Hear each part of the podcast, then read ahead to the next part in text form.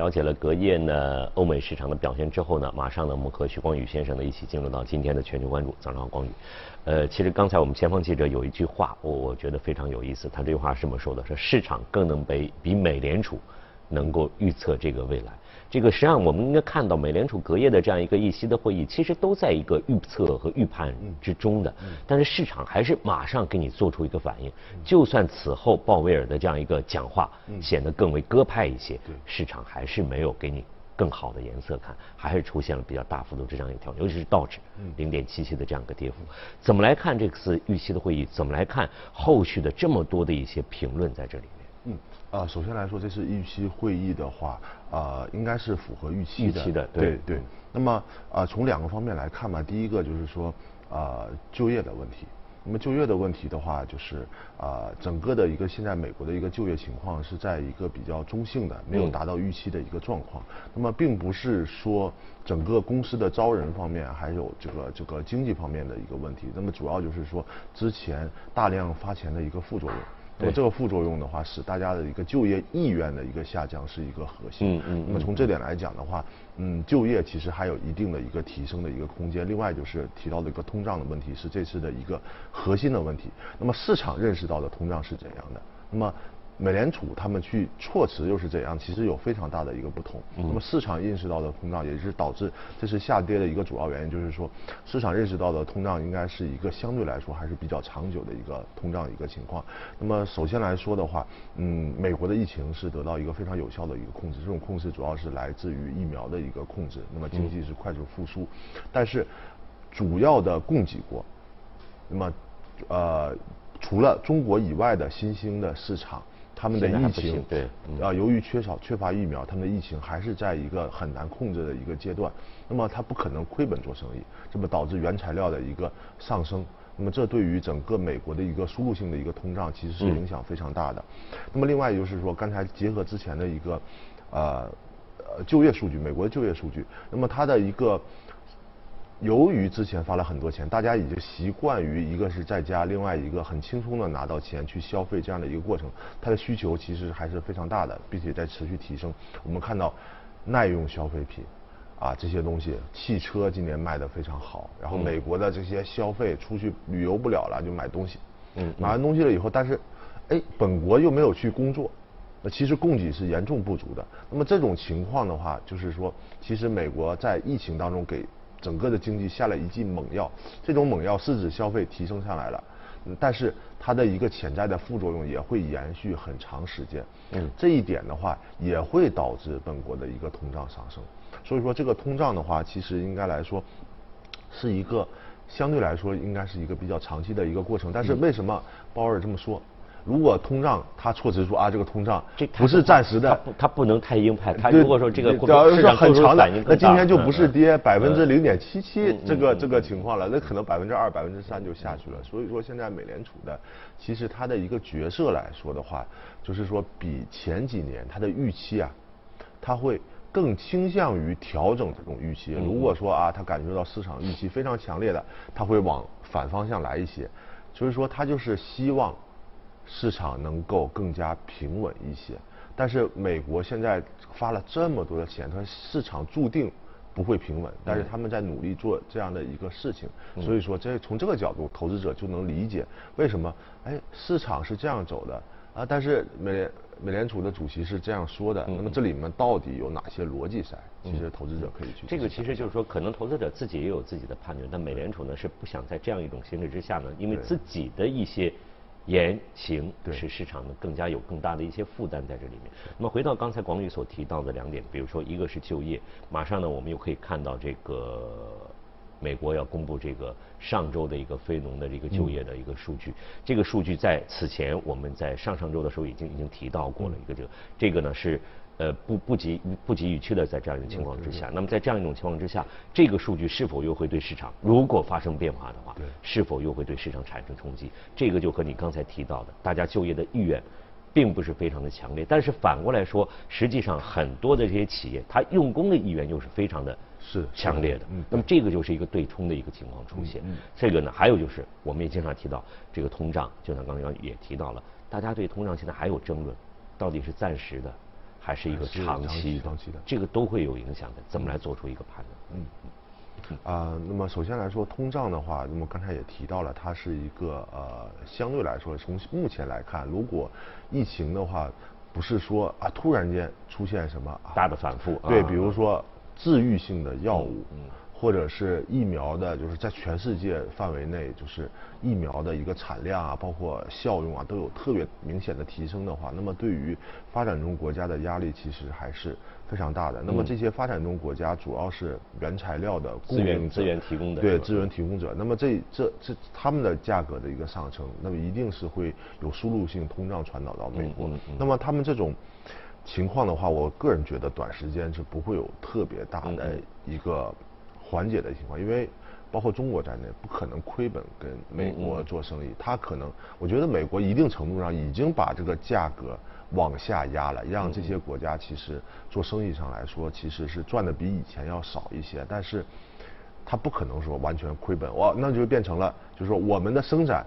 为你的疫情来买单了。这种情况应该是这个回到回到刚才我们也是前方记者这个西宇他介绍的，实际上在欧洲呢。大家也面临同样的一个一个一个问题，而且马上呢，这个英国也要公布一个通胀的这样一个数据，可能这是一个普遍性的一个情况的一个一个存在，啊，那么这个普遍性，广宇刚才分明，由于你的资源国的这样一个供给方面出现的这样一些问题的话。可能在短期之内还不见得有缓解的这样一个迹象。是的，是的，是的。所以说，呃，鲍尔他也提到了啊，目前看要持续几个月，持续几个月，我们不知道。但是我个人觉得有可能是一个暂时性的一个情况，其实他也不确定。嗯。就是说，因为那个疫情这个事情，其实真的是很难说，因为呃，在很多就是包括印度，虽然说现在就是有点缓解了，对，有点缓解，但是说这个变异病毒确实是很快。你很难说，就是说疫苗啊，就是如果不更新啊，它就就是能够彻底的把这个病毒消灭掉。那么在这个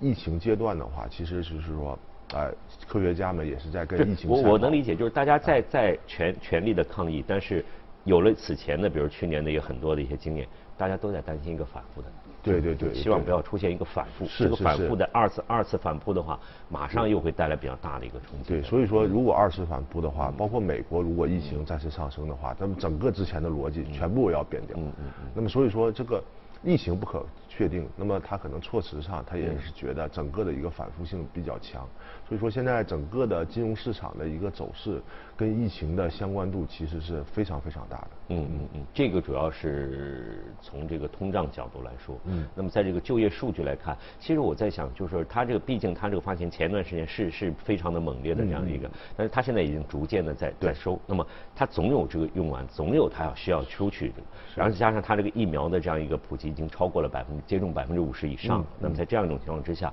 是不是人们愿意出来这个意愿会逐渐逐渐逐渐变得强烈一些？那么会不会对这个整个的这个用人的这个方面，包括就业这方面，会产生一定的缓解？这个数据如果说是出现了一个向好的话，那么是不是也有可能有一些有利的方面的判啊呃，我个人觉得是这样的，就是说虽然说这次美联储没说呃这个会削削减购债啊这方面的一个因素，但是呃从呃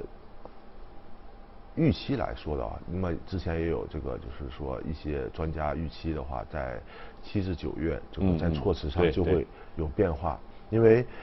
六月份是一个非常六七月份是一个非常大的美国的消费季，夏日大家都开始出行了。那么在这之前，疫情已经得到有效的控制，然后逐步的一个放开，那么这种消费的意愿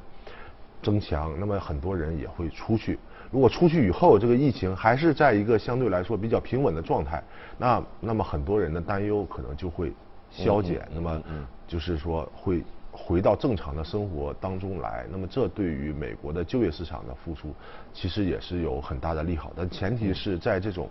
六七月份这个消费季过了以后，大家也出行了以后，这个疫苗的作用在数据上。仍然能看到美国的整个的增长啊，没有出现大规模的一个反弹，那么这是一个非常重要的一个因素。那么在这种因素下的话，我觉得它的一个就业意愿就会在下半年有有明显的一个回升。嗯。那么在叠加整个的一个消费的情况比较好的话，那么就业市场恢复，通畅上升，这其实美联储的两个两个两个就是非常核心的实质性的，就是说像扳机一样的指标，它都达到的话，美联储其实没有理由说啊，我现在不削减它的一个购债情况。那么，但是我觉得他肯定也不会说的很死，他就说哦，我们要开始削减，但是我们加息可能会还有很远，就是他就是说既要做现在一个动作，但是会用远期的一个可能很不确定的一个东西。来反向对冲现在的一个操作，因为它的之前的药用的实在是太猛了，这个这个市场啊是经不起风吹草动。我们看到之前疫情之前，美国美股涨得也很好啊，突然间的一个疫情的情况，然后美国开始上升以后，我们看到它整个这个股市跌掉三分之一，很快几天时间跌掉三，它是非常发这种情况再次发生的。那么现在的话，美股也是很高，很高的话，它怕有一些超出预期的东西，所以说它一定会，哎，还是这样的一个情况，但是它实质性做的事情还是要适当的往回收了。嗯，其实给我的感觉，其实可能大家更多的感觉是这样的，呃，对于美联储的一些这个议息会议，包括一些美联储的动作来讲，作为市场呢，就是其实都有自己的一些判断，而且从某些方面来讲，这些判断呢是相对还是比较准确的。对。但是呢，可能更多的反应是在。心理的层面上，其实大家已经有了一判，我可以做出一些这个相应的一些动作，来做出这样一个一个防范的一个动作出来。但是更多的由于是它是在心理上，这个可能是可能影响反而会会更大一些。嗯。比如说加息各方面的这样一个判断都有，那么实际上就是说，可能在七月到九月，我们美联储会有这个缩减购债的规模。那么可能在比如说刚才我们前方记者提到二二零二三年。点阵图，对对对，这这都是有一个非常非常明确的这样一个一个判判断指标在这。那么其实你是有充分的时间来做出一个应对和调整。嗯，但是市场有这样的一个过激的反应，我觉得可能更多的是在心理上。那么这个从心理上判断的话，如果说美联储在逐步的缩减自己的购债规模，逐步的出现这个加息的这样一个可能性的话，市场怎么来做判断？会像你刚才说的出现比较大调整，还是已经提前能够适应到？他们所做出的这样一个举动啊，我我个人觉得的话，就是单纯这个加息这个事情，那给市场的影响，它应该是一个呃，就是如果预期比较强烈的阶段，它也是一个就是高位比较提前做出反应，对对对，就真正就是说它是一个高位的一个震荡的一个情况，这也是美联储希望看到的。我们看之包括之前的就是说那个加息啊，美股基本上还是在一个就是说波动比较大。但是啊，没有出现像疫情来了这样的一个超预期的一个下跌。那么提前之前的提前沟通就其实是比较充分了，但是这一次的话，他可能会沟沟通的更加充分一些，来缓解这样的一个情况。那么其实是我个人觉得，投资者不用过于担心美联储缩表啊这个事情本身。嗯，这个事情因为在预期的事情。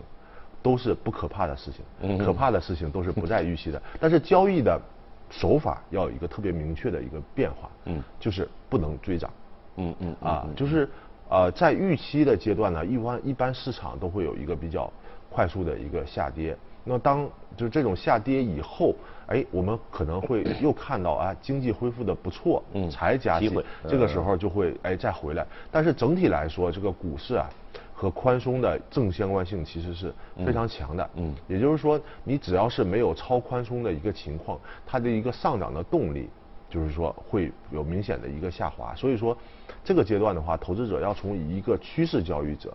转换成一个就是说。相对来说是一个高抛低吸、比较震荡的一个交易者的一个手法，这种转变是必须的。嗯嗯嗯，这个是在目前的这个市况之下呢，可能我们作为操作的市场的这样一个交易人呢，参与者呢，可能要做的这样一个应对的一个手段。那么如果说我们再放眼，如果说。刚才我们主要呃关注到了可能是美股的这些相关情况。如果我们再把这个眼光再放一下，再看看这个欧洲，因为现在它也进入到了一个所谓的一个旅游的消费的一个旺季，我们也看到了这个有关这个旅游的护照的这样一个在在在在尝试这样一个情况。还有呢，就是这个各国呢在这方面呢也开始尝试，就是说我开始放宽。我的航空公司、我的酒店等等，这个怎么来做判断？我们先把这个疫情有可能出现的意外的情况抛开的话，如果说这些今年夏季能够通过这些旅游方面得到了一个缓解的话，会不会也对市场有一个比较好的正向的？是的，因为因为欧洲的话，整个市场啊涨的没有美国那么强烈，对没有没有没有它的强，它本身也不是一个强烈性，嗯，所以说从这点来说，如果它的一个嗯疫情的一个上升，就是疫情的一个回落，然后包括整个经济数据的一个上升啊，对它的股市其实支撑是。非常非常大的，如果它的经济能好转，那它的股市一定一定是有一个非常明显的一个上升的一个状态。这跟美国可能有一点区别，因为美国的话，它还是一个